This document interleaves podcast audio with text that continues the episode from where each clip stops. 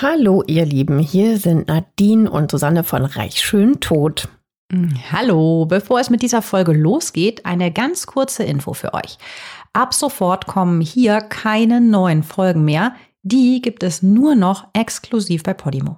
Genau. Jeden Montag könnt ihr dort eine neue Folge mit einem spannenden Fall aus der Welt der Reichen und Schönen hören. In den Show Notes findet ihr einen Link zu einem Angebot, um die Podimo-App 30 Tage kostenlos zu hören. Dort gibt es neben unserem Podcast auch noch viele weitere True Crime Formate. Wir freuen uns, wenn ihr weiterhin mit dabei bleibt. Natürlich freuen wir uns.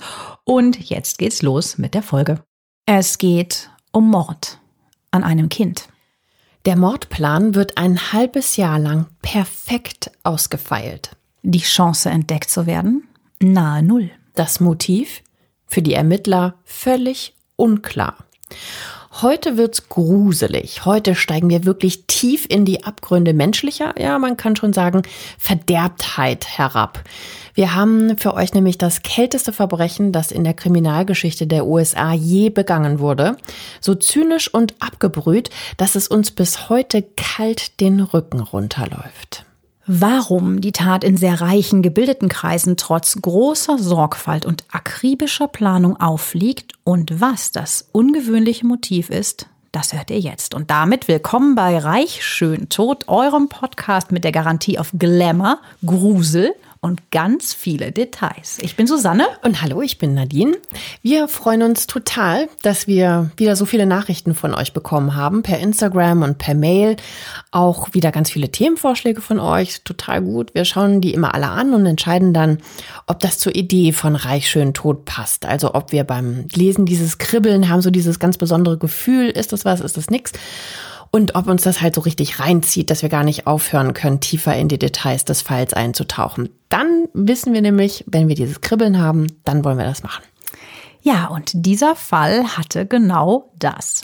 Ihr Lieben, noch ein kurzer Nachtrag zur Folge von uns. Unsere neuen Folgen erscheinen ab sofort jeden Montag exklusiv bei Podimo. Geht einfach mal auf reichschöntod.de slash Podimo. Dort könnt ihr Podimo 30 Tage kostenlos testen. Der 21. Mai, um den es heute geht, ist ein Mittwoch. Wir sind in Chicago am frühen Nachmittag. Der 14-jährige Robert, genannt Bobby Franks, läuft gerade durch den teuren Stadtteil Kenwood. Der liegt im Süden der Stadt in der Nähe des Campus der Uni. Hier stehen schöne Häuser, in denen viele sehr reiche Familien leben, zum Beispiel Industrielle und Juristen. Auch seine Familie ist wohlhabend. Es ist eine friedliche Idylle im Frühling. Die Bäume, die an den breiten, sauberen Straßen stehen, sind grün, Vögel zwitschern, nichts deutet auf ein Verbrechen hin. Der Junge, 14, unterbricht seinen Heimweg von der Schule. Er macht kurz als Schiedsrichter bei einem Baseballspiel mit, das seine Freunde auf einer Rasenfläche im Park auf seinem Heimweg spielen. Dann, kurz nach 17 Uhr, winkt er ihn zum Abschied und setzt seinen Heimweg fort. Sein Zuhause in der Alice Avenue liegt nur drei Blocks entfernt, die Straße runter. Er trägt wie an jedem Schultag seine dunkle Schuluniform der elitären Harvard School of Boys. Das ist so eine Knickerbockerhose, also diese so knielangen Hosen ungefähr. Ein weißes Hemd, Krawatte und eine Jacke aus schwerem Anzugstoff. Dazu Lederschuhe und Kniestrümpfe. Also er sieht sehr wie ein Erwachsener aus oder ist wie ein Erwachsener angezogen, aber sein Gesicht wirkt noch ziemlich kindlich. Ja, so ein bisschen rundliche Backen, er hat dichte dunkle Haare und einen ordentlichen Haarschnitt. Ein netter, ein bisschen schüchterner Junge. Wir haben euch auch mal ein Foto von Bobby Franks in den Shownotes verlinkt. Jetzt fährt neben ihm auf der Straße ein grauer, unauffälliger Wagen etwas langsamer und hält dann an. Das Fenster hinten wird heruntergekurbelt. Der Beifahrer auf dem Rücksitz ruft Bobby. Der Junge kommt über den Gehweg ans Auto. Er und die Person im Auto sprechen kurz an der heruntergelassenen Scheibe miteinander. Jetzt kurbelt auch der Fahrer seine Scheibe ein Stück herunter. Nach kurzem Zögern umrundet der Junge das Auto und nimmt auf dem Beifahrersitz Platz. Die Tür schlägt zu. Der Wagen fährt weg. Innen liegen ein Meißel und ein Stück Stoff bereit. Bobby hat keine Chance zu schreien. Drei Stunden später, Bobbys Eltern, Jacob und Flora, sind mittlerweile sehr unruhig. Ja, manchmal verspätet sich ihr Sohn, weil er sich auf dem Heimweg mit Freunden vertrödelt und verquatscht.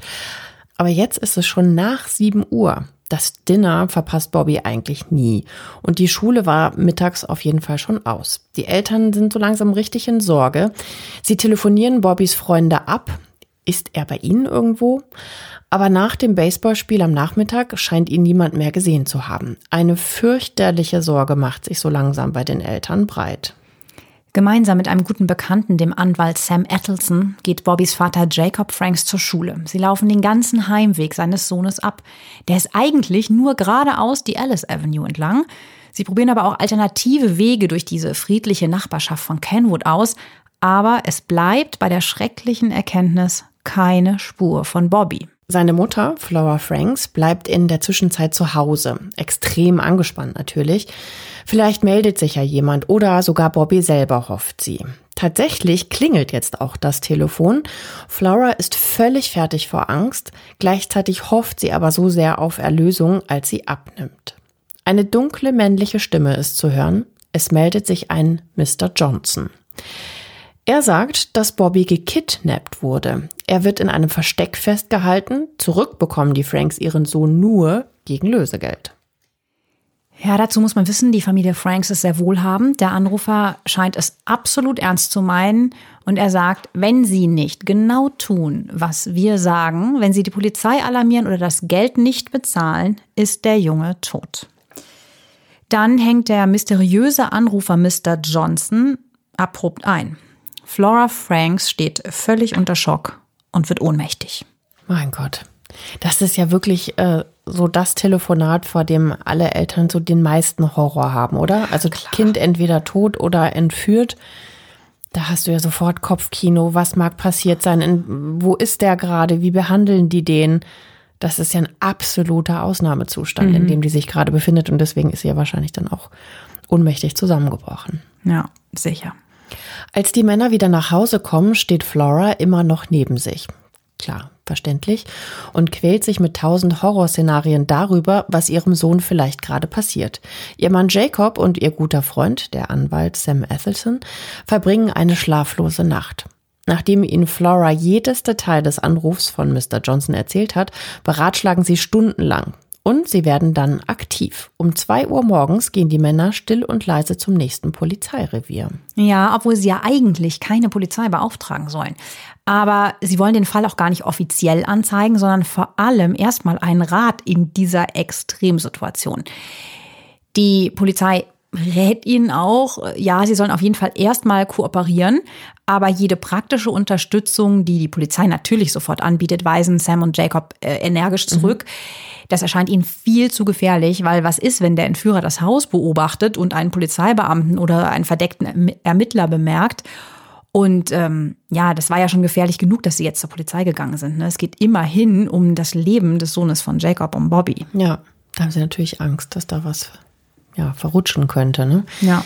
Da die Familie in Chicago sehr bekannt ist, hat Jacob Franks außerdem Angst, dass irgendwas an die Presse durchsickert und dass sie den Entführer reizen. Der hatte ja ausdrücklich gesagt, keine Polizei, also will er Aufsehen offensichtlich auf jeden Fall vermeiden. Der Anwalt Ethelson ruft bei der Telefongesellschaft an, auf die der Anschluss der Franks läuft und beauftragt sie, ab jetzt jeden Anruf, der bei der Familie eingeht, zurückzuverfolgen. Dann überlegt er sich das nach einem Testanruf aber wieder anders aus Angst, dass ein Klicken in der Leitung den Kidnapper auffallen könnte. Deswegen bestellt er die Überwachung dann doch lieber wieder ab. Es geht ja jetzt vor allem darum, Bobby nicht zu gefährden. Und immerhin hat der Entführer Mr. Johnson ja gesagt, der Junge sei noch am Leben. An diese Hoffnung klammern sich jetzt natürlich die Eltern. Sam Ettelson ist am nächsten Morgen immer noch bei seinen Freunden, als es in der Alice Avenue klingelt. Ein Postbote liefert um 9 Uhr morgens einen Eilbrief an der Haustür ab. Es ist die Lösegeldforderung. Darin steht mit Schreibmaschine schwarz auf weiß getippt, dass es Bobby gut geht und dass er sicher ist. Es wird den Franks aber auch angedroht, dass sie 10.000 Dollar genau nach Anweisung zahlen müssen, sonst würde sein Tod die Strafe sein. 10.000 Dollar? Das ist ja irgendwie verschwindend gering, das oder? Das Leben eines Kindes ja. nichts, ja, nicht, dass man es aufwiegen könnte, aber für so eine Lösegeldforderung erstaunlich wenig. Ja. Aber wir haben bisher ja auch nicht erwähnt, wann unser Fall spielt. Und zwar 1924. Das heißt, damals sind 10.000 Dollar so viel wie heute ungefähr 150. Ich habe das mal äh, eingegeben, 150.000 Dollar. Trotzdem ist es natürlich keine dramatisch hohe Summe.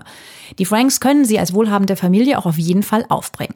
Flora Franks wird, als sie das liest, zum zweiten Mal innerhalb von 24 Stunden ohnmächtig. Jacob macht sich sofort daran, das Geld bereitzustellen. Er will natürlich auf gar keinen Fall riskieren, dass er das bis zum nächsten Hinweis nicht parat hat.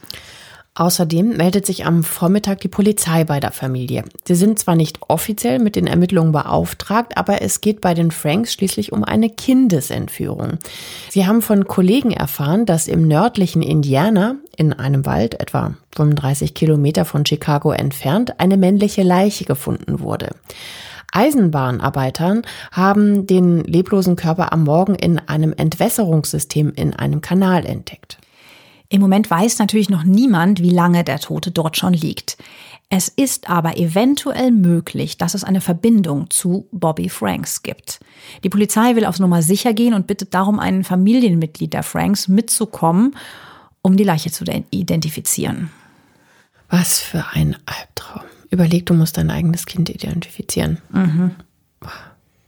Der Entführer hatte zwar gesagt, Bobby geht es gut und die Familie hofft natürlich, dass es dem mysteriösen Mr. Johnson nur ums Geld geht und er Bobby freilässt, aber das weiß man natürlich nicht hundertprozentig. Nee, nee, gar nicht. Schweren Herzens fährt dann schließlich Jacobs Schwager Ed zum Leichenschauhaus. Die Eltern sind sich dazu gerade absolut nicht in der Lage und müssen sich ja auch um das Lösegeld kümmern, beziehungsweise, wir sind 1924, am Festnetztelefon auf den nächsten Anruf oder Hinweis warten. Mhm. Und tatsächlich, am selben Tag, also am Donnerstag, den 22. Mai 1924, meldet sich der Entführer Mr. Johnson wieder per Telefon.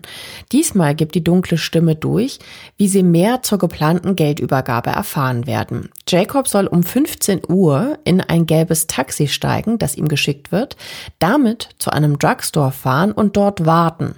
Dort würde er weitere Informationen bekommen. Das ist wie so eine ganz makabere Schnitzeljagd. Ne? Mhm. Vor allen Dingen, wie denn? Will der Entführer im Drugstore anrufen oder gibt es da eine Telefonzelle? Ist sowieso die Frage, warum überhaupt ein anderes Telefon? Ja, vielleicht vermutet der Entführer, dass das Telefon der Franks abgehört wird, vielleicht.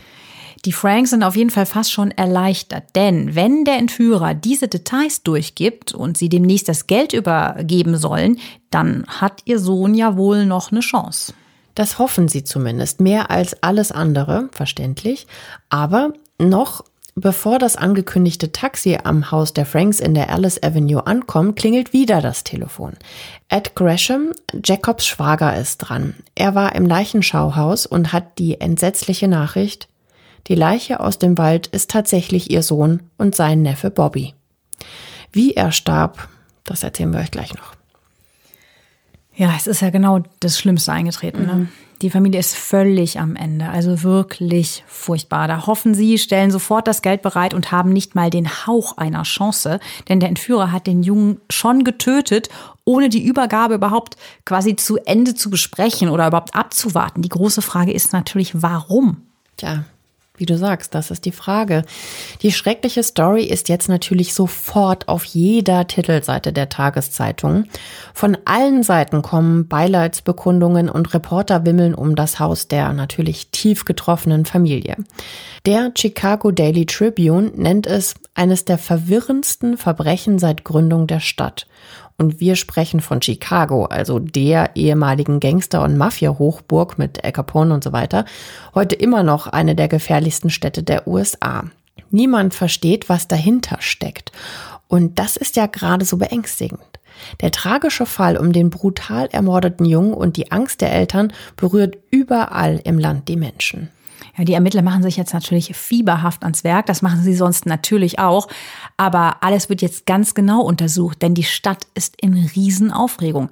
Da wird ein Junge vermutlich am helllichten, also am helllichten Tag aus einer der besten Wohngegenden von Chicago mitten auf der Straße entführt. Die Eltern sind reich und angesehen, also wenn sowas hier passieren kann, ja, und vor allem das Motiv des Entführers ist ja absolut unklar. Also Geht das Kindermorden vielleicht weiter? Ist das ein Serientäter?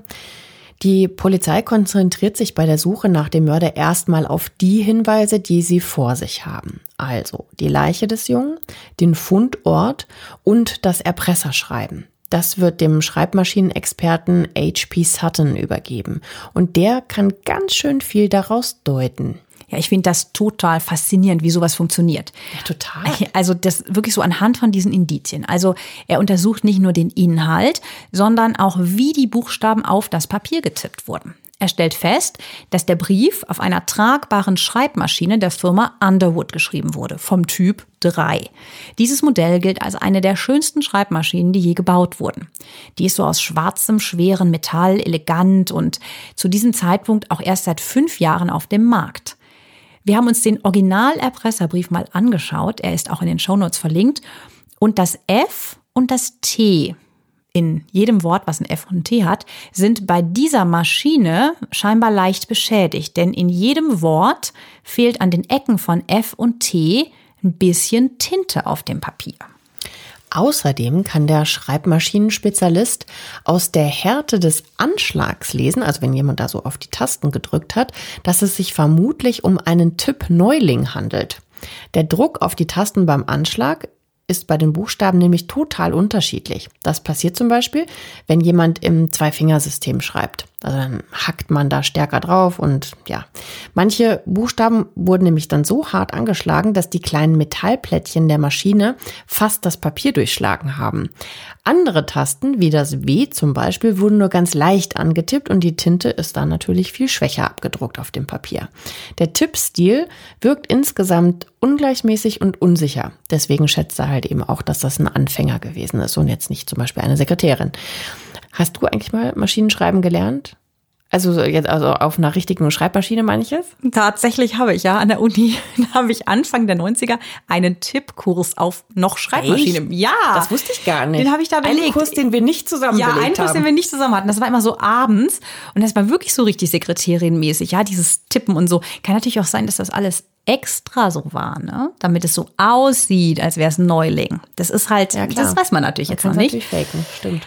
Aber äh, das ist wirklich völlig anders, als wenn man es heute mit, mit Computern so kennt. Ne? Also du kennst, du musst ja dieses Farbband dann einlegen und wenn du daneben haust bei der Taste, dann hast du ja so richtige Abstände. Und dann kommst du zwischen diese Metallärmchen. Das tut ehrlich Ja. gesagt auch richtig weh, Ja, wenn du voll. dich erinnerst. Da- Da, ratscht dir richtig was. Mhm, da ratscht dir richtig was auf. Ich habe aber mal auf einer Schreibmaschine geschrieben, als ich noch für die Zeitung als Schülerpraktikantin gearbeitet habe. Und die hatten sogar eine Löschtaste. Das war damals Das also wirklich richtig Luxus. Mega heißer Scheiß zu der Zeit. Ich ja. musste Tippex rausholen und da musstest du warten, bis es getrocknet Ja. war. Ja, wir erinnern uns gut daran. Und vor allem auch an dieses spezielle Geräusch erinnere ich mich auch gut. Ja. Und man Genau. war immer so total stolz, ne, wenn man so dann hast du so rumgeschoben. Und dann ist sie wieder nach anderen man Seite selber vor wie so eine total tolle Sekretärin. Ne? stimmt. Also für mich klingt's logisch, dass jemand, der nicht gut Maschine schreiben kann, lieber halt nur mit so zwei Fingern schreibt und lange jeden Buchstaben sucht und doll draufdrückt. Ähm, denn wenn du dich vertippst, musst du ja jedes Mal von vorne anfangen. Also nicht so, wie man es halt natürlich heute kennt, äh, Delete und, und egal. Jedenfalls wird diese Schreibmaschine ein ganz wichtiges Indiz in unserem Fall sein. Merkt euch das mal für später. Die Adresse auf dem Umschlag ist übrigens handgeschrieben, aber wir sind 1924 leider noch weit weg von DNA-Analyse. Erst 1986 wird das erste Verbrechen in England mit Hilfe von DNA-Auswertung aufgeklärt.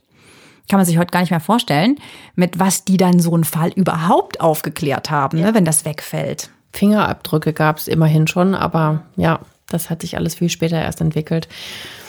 Ja, also so viel mal zur Form des Erpresserbriefs, aber kommen wir mal konkreter auf den Inhalt. Die Polizei ist sich sicher, dass die Person, die den Erpresserbrief geschrieben hat, auf jeden Fall überdurchschnittlich gebildet ist. Es sind keine Rechtschreibfehler drin und die Wortwahl ist gehoben. Die Anweisungen zu den 10.000 Dollar Lösegeld sind ganz klar und deutlich formuliert. Unterschrieben ist der Brief nur mit einem getippten George Johnson. Darunter steht noch GKR, das ist so ein Kürzel, vermutlich für Vorname, Mittelname, Nachname. Und ähm, das war ziemlich üblich, wenn eine Sekretärin den Brief geschrieben hat, dass sie darunter so ihr Kürzel setzt. Haben wir ja auch IA im Auftrag. Genau, aber da halt dann noch namentlich. Ähm, ja, das ist halt jetzt die Frage, ne? Ist das äh, steht das da drunter, weil diese Person, die den Brief geschrieben hat, weiß, dass Geschäftsbriefe so aussehen? Oder hat er selbst eine Sekretärin und weiß es daher? Also, dass es wirklich eine Sekretärin geschrieben hat, halte ich beim Erpresserschreiben jetzt für ein bisschen unwahrscheinlich. Vielleicht will er eine falsche Spur legen. Es kommt noch ein sehr interessanter Fakt ans Licht. Der Brief erinnert einen der ermittelnden Detectives nämlich stark an eine Geschichte, die The Kidnapping Syndicate, also die Kidnapper-Gesellschaft heißt. Die ist erst vor kurzem, ungefähr vor drei Wochen vor Bobbys Todestag, in der Kriminalzeitschrift Detective Story Issue erschienen.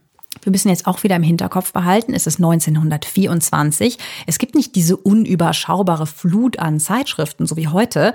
Vor allem so gut recherchierte, die von einem gebildeten Publikum gelesen werden. Da gibt's nur eine Handvoll. Der Detective erinnert sich, dass in dieser Geschichte auch ein Erpresserbrief vorkam. Und tatsächlich ist der Aufbau des Schreibens ganz ähnlich wie der in der erfundenen Geschichte. Zum Beispiel kommt erst die Forderung nach dem Geld in ähnlichem Wortlaut und dann sind die einzelnen Anweisungen in beiden Briefen durchnummeriert, wie zum Beispiel nicht die Polizei einschalten oder dass es unmarkierte Scheine sein müssen bei der Geldübergabe. Das ist doch echt faszinierend, finde ich, was die da so rausfinden. Mhm.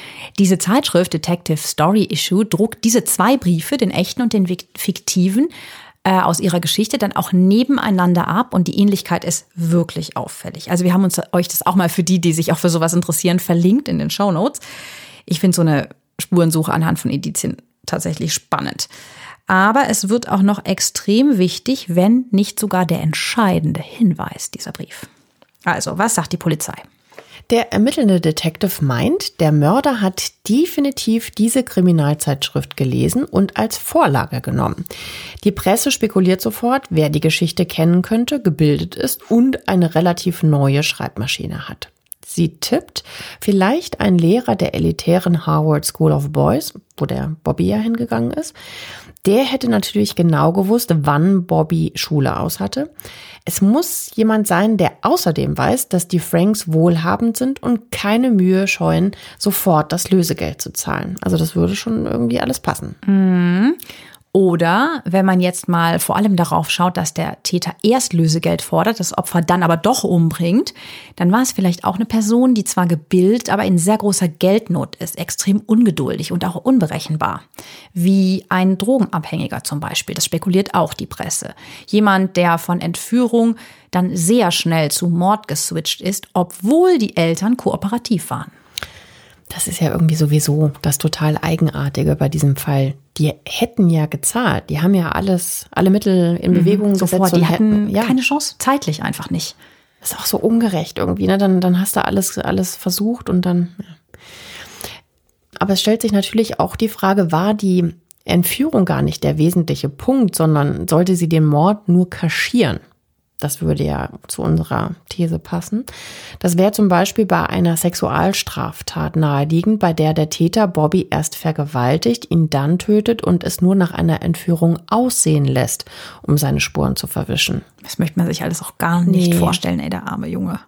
Aber so ganz überzeugend ist erstmal keine Theorie, vor allem es gibt auch keine konkreten Verdächtigen. Also hangeln wir uns mit der Polizei jetzt einfach mal weiter durch die Beweise, die wir haben. Die Leiche wird natürlich auch genau untersucht. Der Junge ist nackt in einem Abwasserkanal unter Eisenbahnschienen gestopft worden. In der Nähe ist der Wolfsee bei der Stadt Hammond. Das ist etwa, wie gesagt, 35 Minuten von Chicago entfernt, wo Bobby ja gewohnt hat.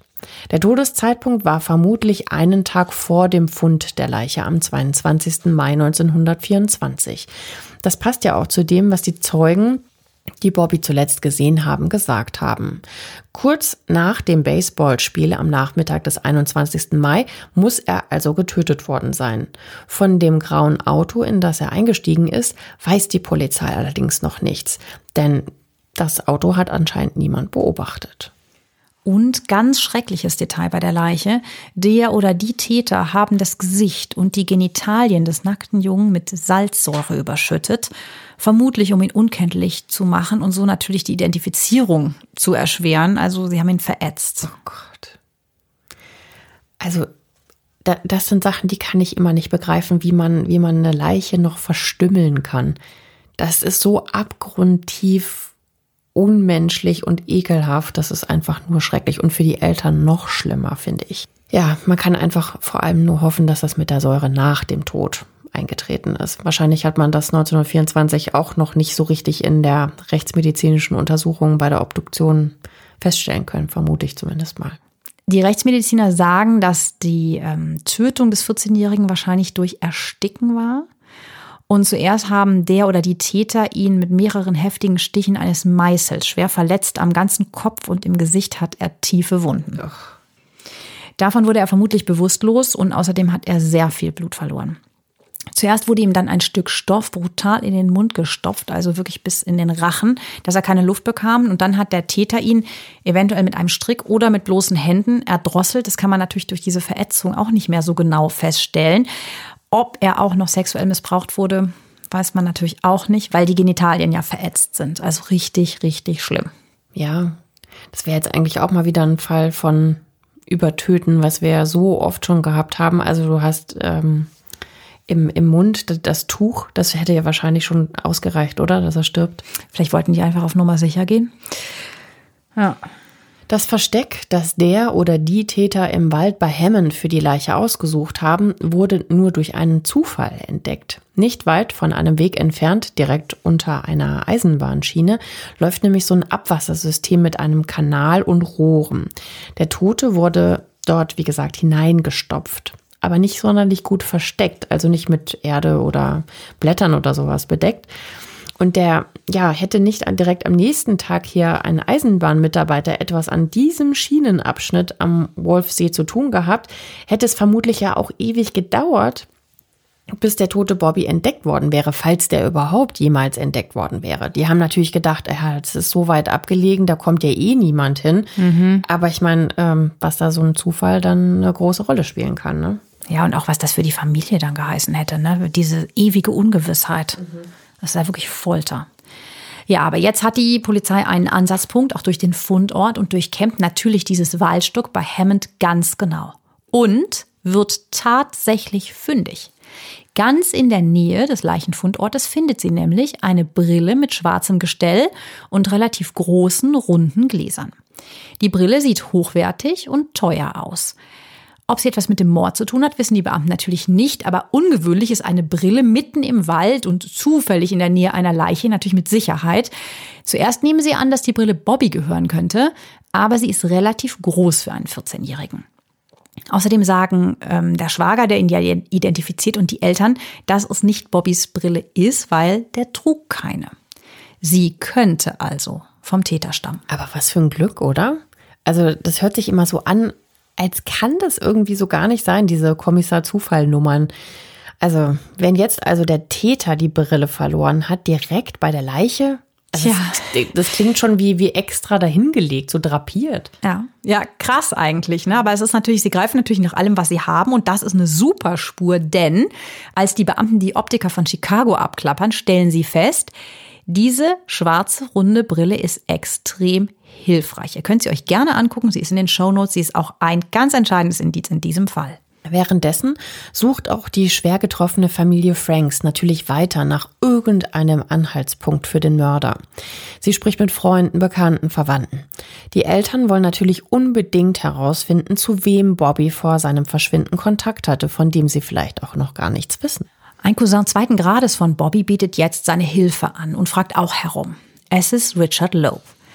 Er stammt aus einer der wirklich schwerreichen Familien, also die Familie Loeb, die ist total bekannt. Die wohnen nur einen Block entfernt von den Franks. Ihr Vermögen wird auf 10 Millionen Dollar geschätzt. Und damit ihr mal so eine Vorstellung habt, also die sind nicht die einzigen in der Umgebung, die da so reich sind. Ab und zu hat Richard auf dem großen Anwesen seiner Eltern mit Bobby Tennis gespielt. Das letzte Mal äh, erst ein paar Tage vor seinem Verschwinden. Und irgendwie scheint er sich jetzt so verantwortlich zu fühlen für die Suche nach seinem kleinen Cousin.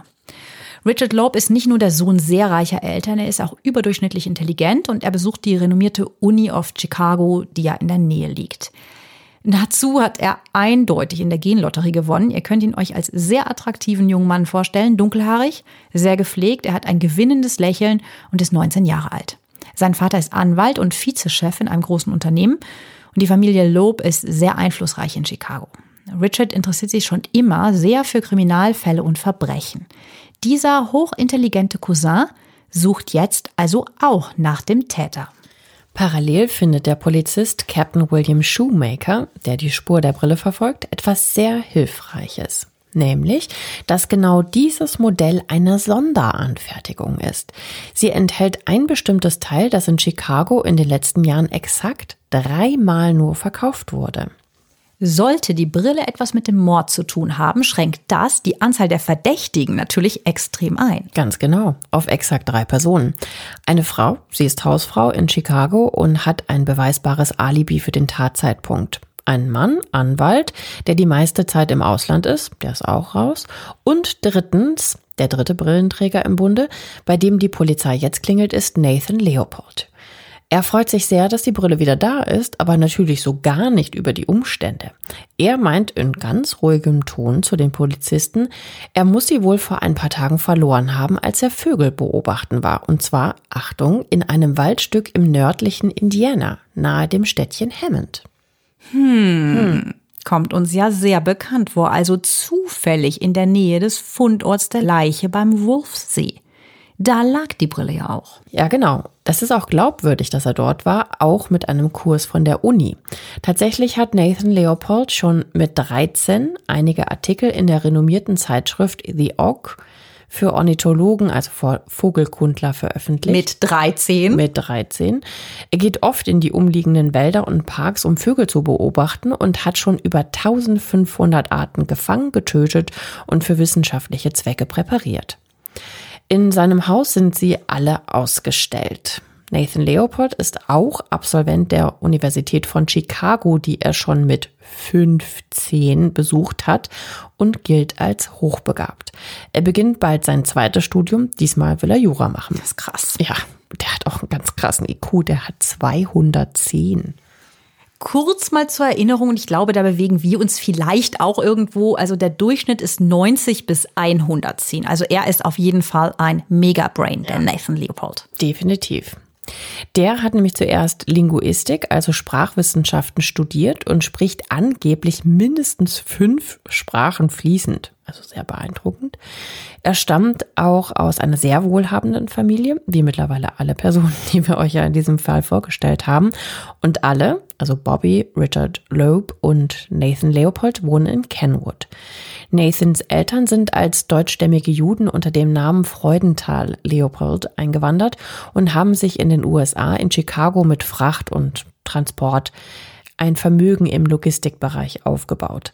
Seinen Familiennamen kennt man ja also auch, also ähnlich wie das bei Richard Loeb ja der Fall auch ist. Zeit also, sich das Alibi dieses superreichen, superintelligenten Nathan Leopold, dem Brillenbesitzer, mal näher anzuschauen.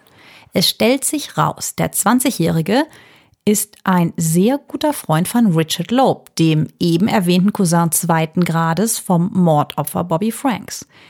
Sie waren zusammen in Chicago an der Uni und mit ihm will Nathan am Tattag, am Nachmittag und Abend zusammen gewesen sein. Komischer Zufall. Hm, allerdings. Die Polizei lässt sich daraufhin Schriftproben von Nathan zeigen, mit seiner Maschine getippt. Ja klar, die folgen jetzt der Spur Erpresserbrief. Da wissen Sie ja jetzt auch schon einiges. Ich meine, gebildet ist Nathan ohne Frage und das würde ja auch ins Täterprofil passen. Aber die Artikel und Aufsätze, die Sie von ihm bekommen, stimmen nicht mit dem Typ der Maschine überein, auf der der Brief an die Franks getippt wurde. Das ist ja, wie wir wissen, eine Underwood 3. Nathan Leopold verwendet eine Hammond Multiplex. Diese Spur scheint also ins Nichts zu führen. Wäre auch zu schön gewesen, ja, ne? Wäre aber auch wahrscheinlich zu einfach gewesen. Captain Shoemaker kommt die Sache allerdings trotzdem komisch vor. Er und die Beamten graben weiter und stellen fest, sein guter Kumpel Richard Loeb, also Nathans guter Kumpel, hat tatsächlich schon einiges auf dem Kerbholz. Auch der ist hochintelligent, IQ 160, hat mehrere, Wahnsinn. hat mehrere Klassen übersprungen und sogar schon mit 14 die Uni von Chicago besucht. Ich komme da nicht drüber weg, ne? Ich war froh, dass ich nie sitzen geblieben bin. Ja, ganz eindeutig. Und wir haben auch nicht Jura und Linguistik äh, hintereinander wegstudiert. Ähm, dafür ist übrigens der ähm, Richard Loeb extra noch mit einer Ausnahmegenehmigung damals aufgenommen worden. Und ewige Zeiten war er der jüngste Student, der je die University of Chicago besucht hat. Wahnsinn. Hm. Richard Loeb kommt, wie gesagt, aus bestem Hause, aber so ein Bravi ist er jetzt überhaupt nicht. Der hat nämlich schon mal ein paar kriminelle Aktionen, also sowas wie kleinere Diebstähle begangen, auch im Freundes- und Bekanntenkreis, also Schmuck, Geld, Alkohol, solche Sachen. Außerdem gibt es einige Fälle von Vandalismus und Brandstiftung, die auf sein Konto gehen.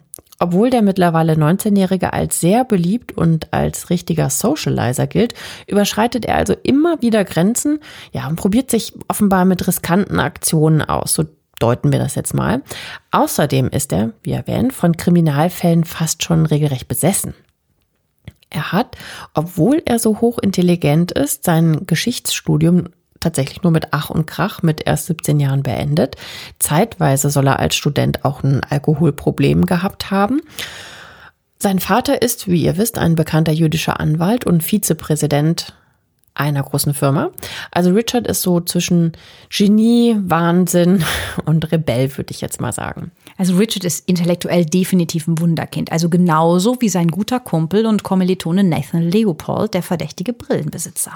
Nathan ist ihm ein treuer, loyaler Begleiter, auch bei dem ganzen Mist, den sich Richard so ausdenkt und den die beiden zusammen anstellen, wie halt eben Vandalismus und Brandstiftung, auch im Umfeld der Uni. Die beiden jungen Männer sind seit ihrer Schulzeit befreundet und haben beide die University of Chicago, wie gesagt, schon mit 14 und 15 Jahren besucht. Und ja, wir haben. Was haben wir für Superbrains in diesem Podcast ja, heute? Echt, krass, ja, wirklich krass. Ja, hochintelligent und damit anders zu sein, schweißt die beiden wohl zusammen.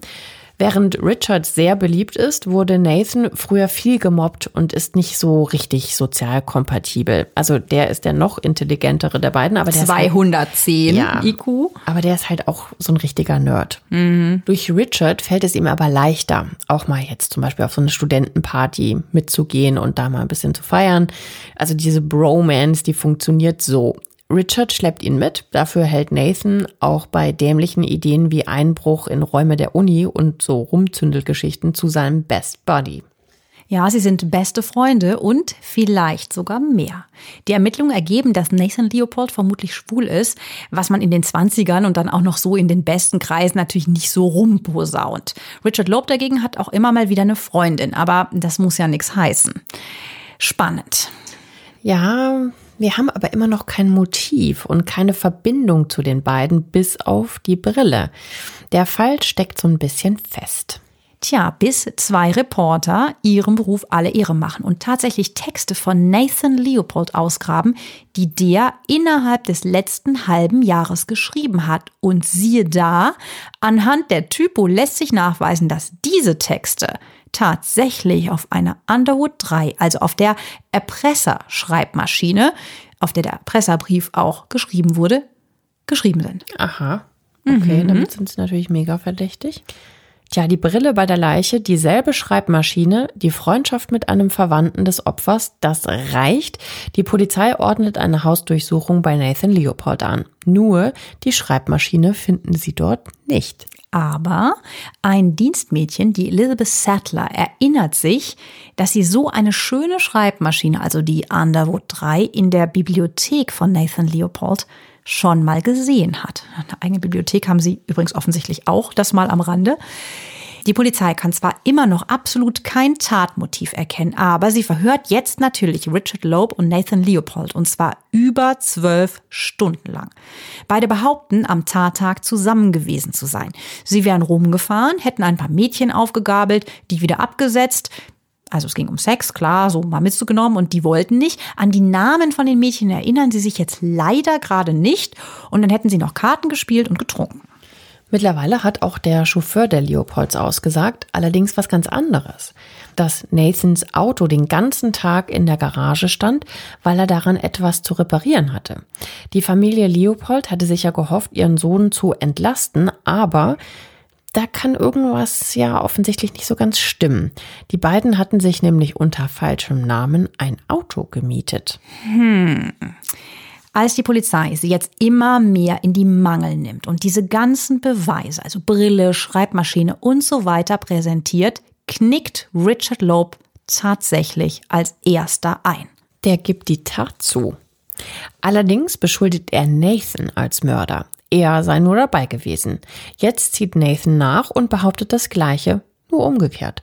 So beschuldigt der eine den anderen, den Jungen mit einem Meißel hm. äußerst brutal und schwer verletzt und blutig gestochen und dann auf dem Rücksitz erstickt zu haben. Wie krass. Wir haben gerade gehört, das sind so zwei Jungen aus, also zwei junge Männer aus den besten Familien und jetzt sitzen die da und sagen gegenseitig solche Dinge. Ich total krass. Vor allen Dingen es ist ein Verwandter, ne? Ja, und sie sind vor allem tatsächlich die Mörder des Teenagers Bobby Franks. Also mit gerade mal 19 und 20 Jahren. Was genau passiert ist, wird das Gericht klären müssen, genau wie das Motiv. Das fehlt ja immer noch und ist noch komplett unklar. Richard Loeb gibt jetzt erstmal etwa neun Tage nach dem Mord dem ermittelnden Beamten Captain William Shoemaker den freiwilligen Tipp, er soll doch mal in einem bestimmten See in einem Park in Chicago suchen.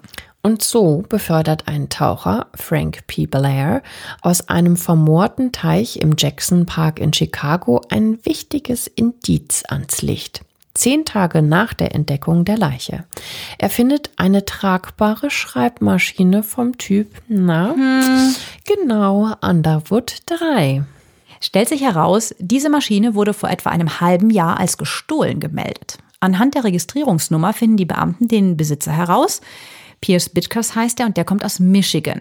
Der ist dort Student an der Uni. Er hatte die Maschine in dem Verbindungshaus stehen. Also ihr wisst ja diese Studentenverbindungen, wo sich die Studenten beim Aufnahmeritual manchmal früher auch so im Gesicht geritzt haben mhm. beim Fechten. Schmiss hieß das.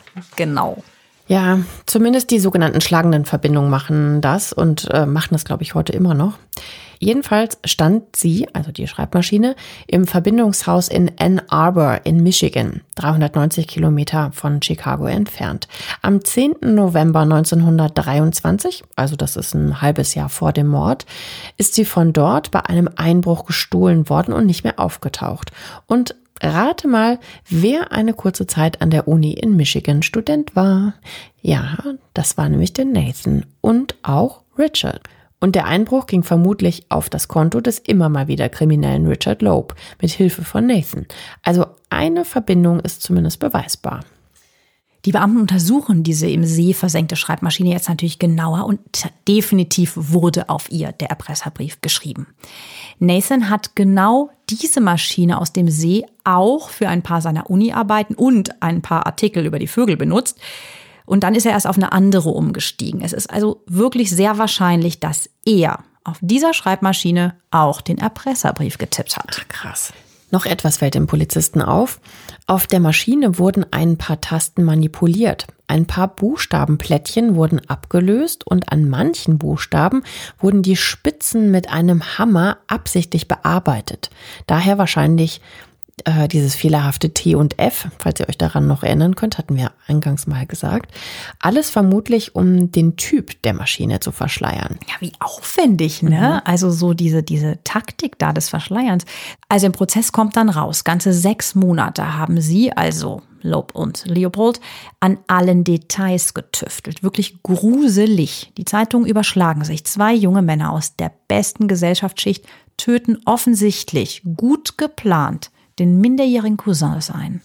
Der Staatsanwalt Robert Grove beschäftigt sich eingehend mit der Beziehung und dem Charakter der beiden und bereitet alles vor Gericht aus. Die Freundschaft der beiden jungen Männer scheint vor allem auf einer ganz großen Bewunderung von Nathan Leopold für den ein Jahr jüngeren und wie gesagt sehr attraktiven Richard Loeb zu beruhen. Nathan Leopold, den wir euch als super schlauer, ein bisschen nerdig beschrieben haben, tut sich wie eben erwähnt sein Leben lang schwer, Freunde zu finden. Als Richard Loeb, der beliebte, weltmännische, hübsche Kerl, ihm dann seine Aufmerksamkeit schenkt, dackelt Nathan ihm ab sofort so ein bisschen wie so ein Hündchen hinterher. Beide sind außerordentlich intelligent, das hebt sie natürlich von der Masse der anderen Studenten ab. Und sie halten sich schnell für etwas deutlich Besseres und bestätigen sich gegenseitig in ihrer intellektuellen Überlegenheit.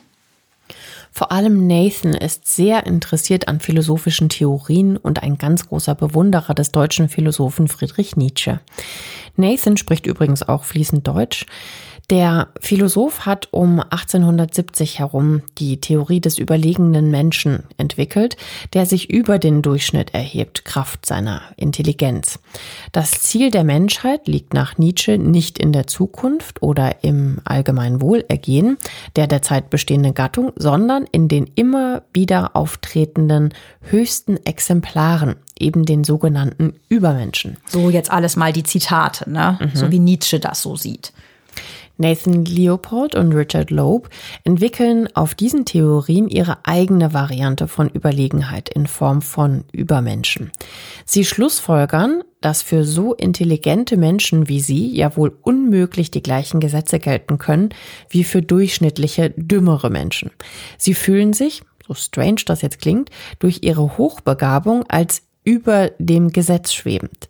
Richard Loeb ist schon immer fasziniert vom Verbrechen, das hatten wir ja eben schon mal erwähnt.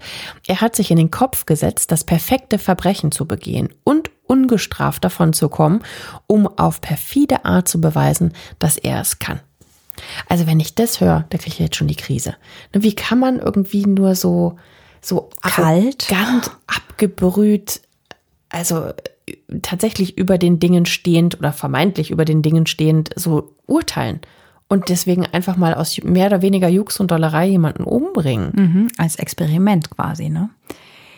Immer wieder hat der 19-Jährige ja an der Uni Strafen fast schon herausgefordert, aber entweder durch die Verbindung seines Vaters oder durch seine eigene überdurchschnittliche Begabung ist er immer relativ ungeschoren davongekommen. Also die haben ihm einiges durchgehen lassen. Man traut ihm das auch einfach schlicht nicht zu oder tut es eben als Jugendsünde ab. Dann will er das Gesetz in voller Härte herausfordern. Er plant, einen Mord zu begehen. So gut durchdacht, dass ihn niemand beweisen kann. Und Nathan, der Richard ja loyal folgt, stimmt dann tatsächlich zu, den Mord mit ihm gemeinsam durchzuziehen. Also welcher düstere Pakt da noch dahinter steht und was für Nathan dabei herausspringt, erzählen wir gleich. Ihr könnt euch natürlich vorstellen, wie diese Bekenntnisse zum Übermenschentum bis hin zum Mord der beiden jungen Männer in der Öffentlichkeit einschlagen. Die sind wahrscheinlich ungefähr so begeistert wie ich. Wie du eben, ja. Ein Verbrechen tatsächlich im wahrsten Sinne des Wortes kaltblütig geplant und durchgezogen als eine Art Experiment. Diese unglaubliche Grausamkeit und Abgebrühtheit von fast noch Jugendlichen gegenüber ihrem Opfer ist so erschreckend, dass die Presse diesen Fall als Verbrechen des Jahrhunderts bezeichnet. Das gab es so als Motiv davor auch noch nicht. Bisher wurden die psychologischen Motive der Täter überhaupt nicht so umfangreich beleuchtet. Das beginnt in der Geschichte der Strafjustiz erst mit diesem Fall von Löb und Leopold. Das Gericht beruft dann diverse Gutachter ein, unter ihnen auch renommierte Psychologen, sogar der berühmte Sigmund Freud aus Wien wird beauftragt. Hinter dem Mordpakt der beiden Genies stand, wie eben erwähnt, natürlich noch etwas anderes Abgründiges. Die Gutachten ergeben, dass Nathan Leopold sogenannte perverse sexuelle Fantasien hatte. Also das bedeutet Mitte der 20er Jahre Homosexualität. Aber vor allem hatte Nathan Leopold Unterwerfungsfantasien. Das fing wohl im Alter von 12, 13 an, dass er sich immer wieder vorstellte, er sei ein König und hätte einen Sklaven. Mit Vorliebe wählte er sich für diese Fantasien Bilder von so jungen, muskulösen Männern aus. Das war ja damals, das war auch kein Foto, das waren dann so gezeichnete männliche Models von bekannten Kleidermarken. Nathan macht als Teenager erste sexuelle Erfahrungen mit einem Jungen namens Henry. Die beiden schmieden Pläne, Jungs zu sich nach Hause zu locken und gegen deren Willen im Genitalbereich anzufassen. Aber er erzählt in den psychologischen Protokollen, die später gefunden werden, dass er auch in seinen späteren Jahren von Dominanz und Gewalt beim Sex träumt. Das ist in den 20ern noch so ungewöhnlich, dass es vermutlich für ihn unmöglich ist, jemanden zu finden, der diese Fantasien mit ihm teilt und mit ihm auch noch freiwillig erleben will. Das ist ja ein absolutes Tabuthema, für das er sich wahrscheinlich auch sehr schämt. Nathan als der dominante, der andere Mann als der unterwürfige Part. Ja, stell dir mal vor, wie abwegig das damals in den 20ern dir noch wahrscheinlich auch selber vorgekommen sein muss. Also da gab es mit Sicherheit keine Sadomaso-Partnerbörsen, ähm, so für die Mitglieder der reichen und feinen Gesellschaft in den 20ern. Ne? Oder Nathan traut sich vielleicht auch nicht so intensiver danach zu suchen, das wirklich mal auszuleben. Jedenfalls ist er mit diesen Fantasien immer alleine und beschließt, dass er sie vielleicht auch doch lieber geheim hält, wenn er von den anderen akzeptiert werden will. Er ist ja eh schon so als der Nerd verschrien, ne? Und so lernt er seit Teenagerzeiten seine Gefühle sehr gut zu verbergen. Also er verschanzt sich regelrecht hinter der Maske des hochintelligenten Wunderkindes, das sich wenig mit emotionalen Dingen beschäftigt. Das hat er auch als Kind schon sehr schmerzhaft gelernt. Eine deutsche Gouvernante missbraucht ihn und seinen Bruder Sam nach seinen eigenen Aussagen sexuell, seit er sechs Jahre alt ist. Erst als er zwölf ist, wird sie entlassen.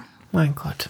Als er Richard Loeb trifft, ist Nathan völlig entflammt. Er ist über beide Ohren verknallt und betet ihn förmlich an.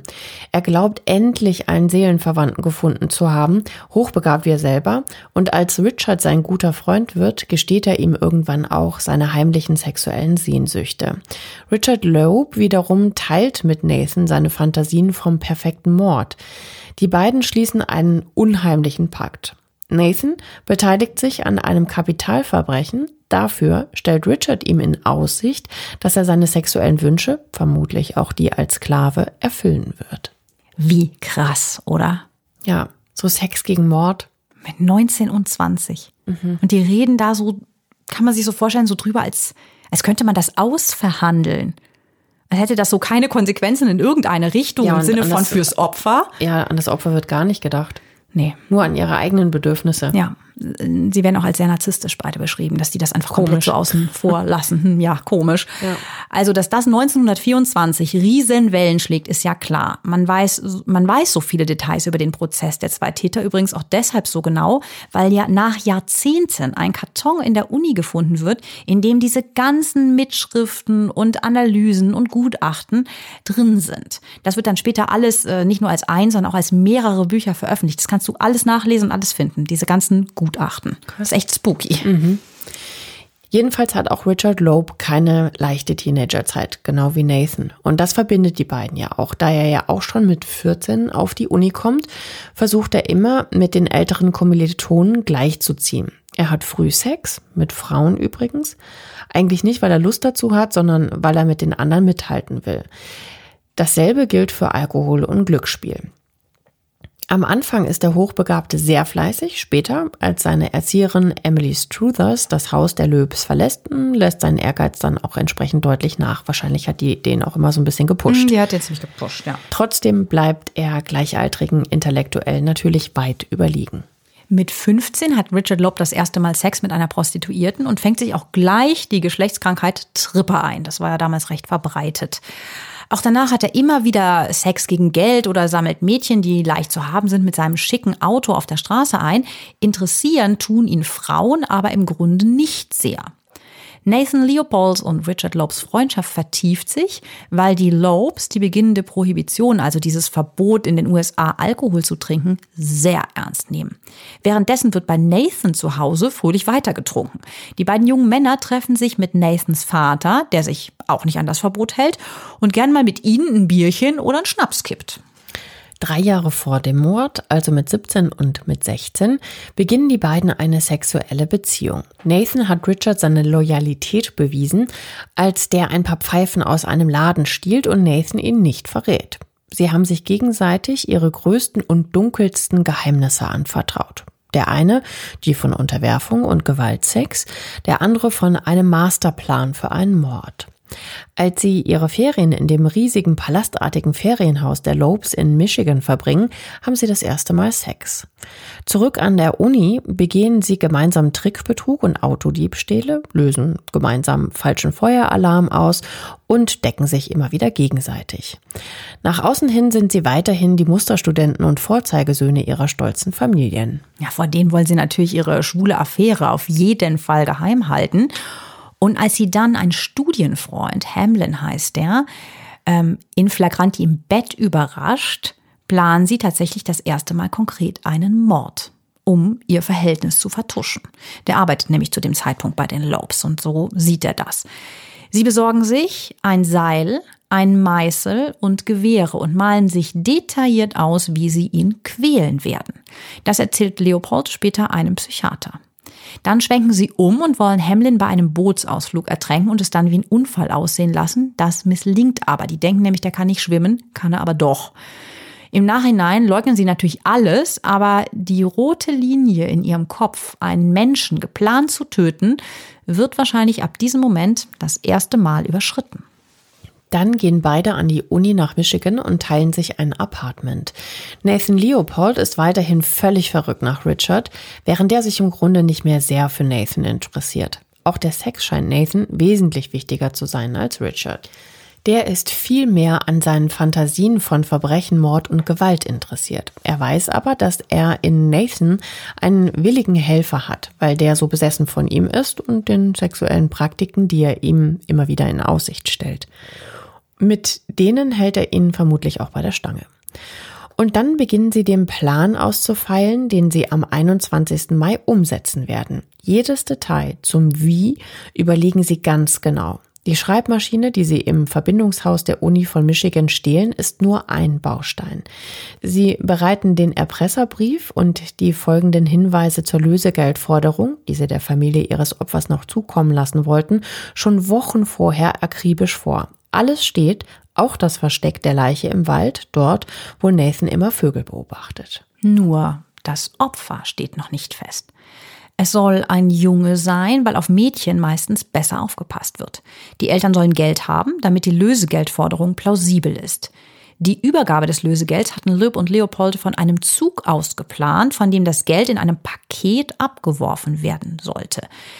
Das war aber tatsächlich nur ein grausames Ablenkungsmanöver. Es ging ihnen die ganze Zeit nur um den Mord. Sie wollten einen Menschen sterben sehen und sich selbst beweisen, dass sie so schlau sind, dass sie als Mörder ungestraft davonkommen. Kein Gedanke an die Eltern, kein Gedanke daran, dass Übermensch nicht meint, dass man völlig abgebrüht ein unschuldiges Kind tötet. Vor Gericht kommt raus, es hätte am Mordtag auch jemand anderen treffen können. Im Gericht sagen die Mörder, dass sie schon stundenlang herumfuhren auf der Suche nach dem perfekten Opfer, als Richard plötzlich seinen Cousin Bobby sieht. Wie schrecklich, ne? Ja. Das Gut, aber um Zufall, jeden, aber klar, um jeden wäre es schrecklich Ja. gewesen. Aber so völlig ohne Sinn. Und so läuft die Tat an diesem 21. Mai 1924 genau ab. Ein graues Auto, ein Leihwagen, gemietet auf einen falschen Namen, hält neben dem Teenager, der gerade die Alice Avenue heruntergeht. Im Auto sitzt hinten sein Nachbar, sein Cousin zweiten Grades, Richard Loeb. Er ist 19 und Bobby vertraut ihm natürlich. Richard, genannt Dick, stellt ihm seinen Kumpel Nathan, genannt Baby, vor, der das Auto steuert. Nathan ist 20 und war wie Richard an der renommierten Uni von Chicago. Gerade erst letzte Woche haben Richard und Bobby sich ein Tennismatch auf dem hauseigenen Tennisplatz von Richards Eltern geliefert, nur einen Block entfernt von Bobbys Zuhause. Richard schlägt Bobby vor, ihn das kurze Stück nach Hause zu fahren. Der will erst nicht, es ist ja nicht weit. Aber Richard bleibt dabei. Wir können dich gern mitnehmen, komm, dann können wir noch ein bisschen über den Schläger plaudern, mit dem du mich so ins Schwitzen gebracht hast. Bobby, der sich natürlich gerne nochmal in seinem Triumph gegen den älteren Richard sonnen will, steigt dann doch ein, voller Enthusiasmus über sein Hobby zu sprechen. Richard ist der Letzte, der seinen Cousin lebend sieht. Wer es nicht so detailliert mag, der skippt jetzt bitte. Nathan fährt los die Alice Avenue entlang und biegt auf die 49. Straße ab. Mitten im Verkehr, im fahrenden Auto, sticht Richard von hinten zu. Immer wieder stößt er seinem jungen Opfer den Meißel in den Kopf und ins Gesicht. Außerdem stopft er ihm ein Stück Stoff tief in den Rachen, um seine Schreie zu unterdrücken. Auf der Höhe der 50. Straße zieht er ihn zu sich nach hinten. Der Junge ist bewusstlos. Um sicher zu gehen, erdrosselt Richard ihn. Bobby blutet stark aus mehreren Wunden. Nathan fährt einfach immer weiter. Die schreckliche Tat ist vorüber, der Junge tot.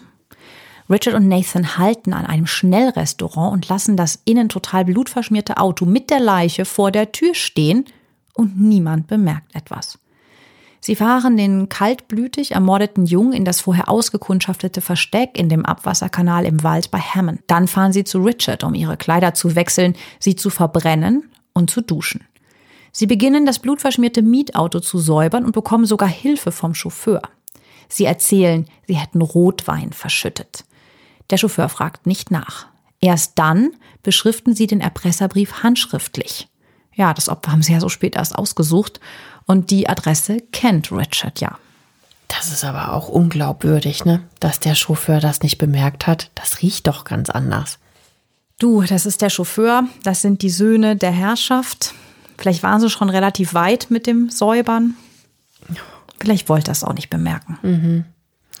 Tja, dann wird ihr angeblich so unfehlbarer Plan für das perfekte Verbrechen durchkreuzt. Womit sie nämlich absolut nicht gerechnet haben, dass schon einen Tag später, am 22. Mai 1924, Eisenbahnarbeiter die Leiche von Bobby finden. Jetzt steht die Tat in allen Zeitungen und die beiden saugen begierig jedes Detail auf. Noch sonnen sie sich in ihrem perversen Ruhm. Sie wollten, dass ganz Chicago über ihre Taten spricht. Bis die Lücken in ihrem Plan, die verlorene Brille und die gestohlene Schreibmaschine, Nathan und Richard verraten. Die Verteidigung der Kindermörder vor Gericht übernimmt Clarence Dawson, ein erfahrener Anwalt. In einem dreitägigen Mammutplädoyer bietet er alles auf. Die schlimme Kindheit mit dem angeblichen Missbrauch bei Nathan, die Verblendung durch den Glauben an die philosophischen Werke Nietzsches, dass sie minderjährig sind. Seine Verteidigung von Richard Loeb und Nathan Leopold gilt als die beste seiner Karriere. Dawsons Ziel, seine gut betuchten und noch sehr jungen Mandanten vor der Todesstrafe durch Hängen zu retten. Er rät ihnen von Anfang an, sich schuldig zu bekennen. So kommen sie um das Urteil einer Jury, die vermutlich wegen der Kälte und Arroganz, die die beiden an den Tag legen und wegen der aufgeheizten Stimmung gegen sie, auf Todesstrafe entschieden hätte. Sie müssen sich jetzt vor einem Richter verantworten. Ja, es ist ja auch irgendwie krass, oder? Weil Nathan Leopold sagt vor Gericht Dinge wie, der Mord war ein Experiment. Einen solchen Tod zu rechtfertigen ist genauso einfach, wie wenn ein Insektenkundler einen Käfer mit einer Nadel tötet. Krass. Also das sagt ja auch wieder aus, welches Geisteskind der eigentlich ist. ja, ne? Völlig größenwahnsinnig und Kalt, abgerückt. kalt bis Ja. und total empathielos. Voll. Am Ende des Prozesses werden die beiden dann tatsächlich für doppelt lebenslänglich ins Gefängnis gesteckt. Das bedeutet 99 Jahre für den Mord und lebenslänglich für die Entführung. Nathans Vater hatte sich das anders vorgestellt und weigert sich, den berühmten Anwalt Darrow zu bezahlen. Für die Familie von Bobby ist das alles natürlich so oder so absolut entsetzlich. Vor allem, weil die Mörder im Gefängnis weiterhin viele Interviews geben und der gierigen Presse jedes Detail ihres grausamen Plans nochmal vorerzählen. Überleg, du musst das ständig in der Zeitung lesen, was die jetzt wieder von sich geben, was sie mit deinem Kind gemacht haben wahrscheinlich. Horror. Im Januar 1936 tötet der wütende Gefängnisinsasse James Day Richard Loeb in der Dusche mit einer Rasierklinge, angeblich, weil der ihn sexuell missbraucht hat. Nathan Leopold wird 1958 tatsächlich nach 33 Jahren auf Bewährung entlassen, heiratet eine Frau und lebt bis zu seinem Tod Anfang der 70er Jahre in Puerto Rico. Der Fall findet ein unglaubliches Echo in Filmen und Büchern, zum Beispiel Alfred Hitchcocks Cocktail für eine Leiche, geht auf Loeb und Leopold zurück. Funny Games und Swoon aus den 90ern und auch Mord nach Plan mit Sandra Bullock und Ryan Gosling greifen das Motiv perfektes Verbrechen ohne Emotion auf. Was meint ihr denn zu dem Fall? Wir sind davon irgendwie ganz schön geschockt, wie man eben so gefühlskalt sein kann Mhm, und sich so überhaupt gar nicht in die Lage der Eltern versetzen oder auch in die Angst des Jungen. Dieser Mord geschieht ja gar nicht im Affekt. Nee, ganz im Gegenteil, das ist ja super krass geplant. Das macht es natürlich auch nicht besser. Nur wenn man dermaßen viel über jedes Detail einer Tat nachdenkt, ist es schon irgendwie, ja, ziemlich verstörend, wenn man so den Punkt Empathie und Moral, so wie man das so komplett ausblenden kann. Das ist mir ein absolutes Rätsel. Also als wäre das Opfer ein Gegenstand und kein Mensch mit Gefühlen, Angst, Schmerz, all das wird er empfunden haben. Ja. Also schreibt uns gerne, was ihr dazu meint. Wir sind ja gut erreichbar auf Instagram oder auch per Mail auf reichschöntod.julep.de, kennt ihr wahrscheinlich. Bewertet uns auch gerne positiv auf allen Kanälen, wo ihr uns hört. Bei Und Apple ja, vor allem. ja, vor allen Dingen bei Apple, genau. Wir stehen immer noch auf einer 4, das kann nicht sein. ja, wir freuen uns, wenn ihr euch meldet mit Themenvorschlägen. Und wir freuen uns auf euch. Macht's gut, bis zum nächsten Montag. Bis dann, tschüss.